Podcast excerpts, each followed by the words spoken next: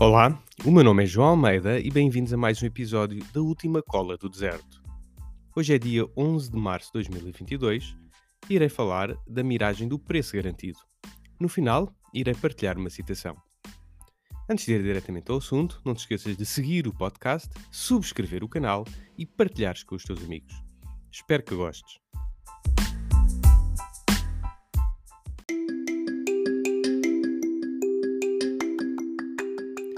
No passado dia 10 de março, a entidade reguladora dos serviços energéticos, ERS, avançou com uma proposta para controlar as margens de comercialização dos combustíveis. Esta proposta aparece supostamente para controlar a subida do preço dos combustíveis, que, devido a fatores como a guerra e as sanções, implicam uma redução da oferta com a consequente escalada de preços. No entanto, se pensarmos no que se irá passar com uma medida como esta, onde as margens passam a serem ditadas por limites impostos centralmente, o que julgas que irá acontecer? Vamos por partes. Segundo a ERS, o Estado, em algumas situações no mercado, poderá, e passo a citar, justificar a implementação de regimes de preço máximo. Fim de citação.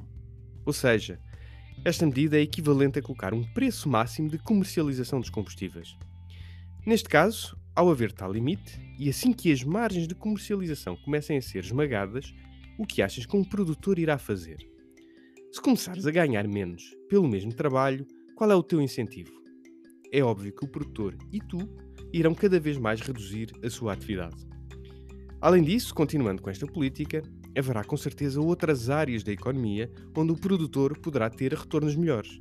O mesmo se passaria contigo, assim que tenhas uma melhor proposta de trabalho, irias mudar de emprego.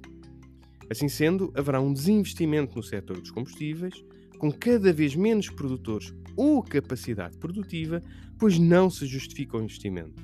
Resumindo, do ponto de vista de quem produz, irá haver um incentivo grande a reduzir a sua atividade e produção. E o que acontecerá a nós, como os mortais, que precisamos de combustível para nos deslocarmos ou às indústrias para elaborarem? Bom, com o preço máximo eu tenho sempre o mesmo incentivo para consumir. Não vou procurar outras alternativas porque o preço final é garantido que nunca vai subir. Ou seja, vai começar a haver uma diferença cada vez maior entre o que se vai produzir e a procura até começar a haver escassez de combustível. É uma falácia pensar que a manipulação de preços por ordem administrativa resolve o problema global. Isto é um problema estrutural, não é um problema pontual. Não devemos mexer num instrumento tão importante como os preços, caso contrário, teremos consequências bem mais nefastas.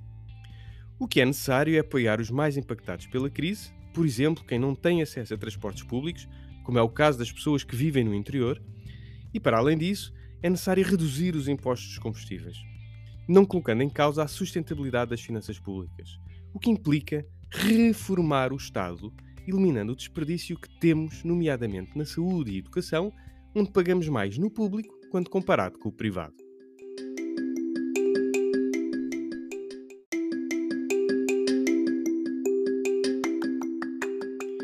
Deixo agora com esta afirmação de Confúcio: Todos os homens se nutrem, mas poucos sabem distinguir os sabores.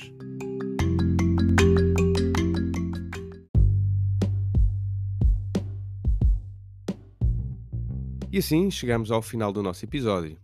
A última cola do deserto é um espaço de opinião que te traz o essencial da política hoje para perceberes o amanhã.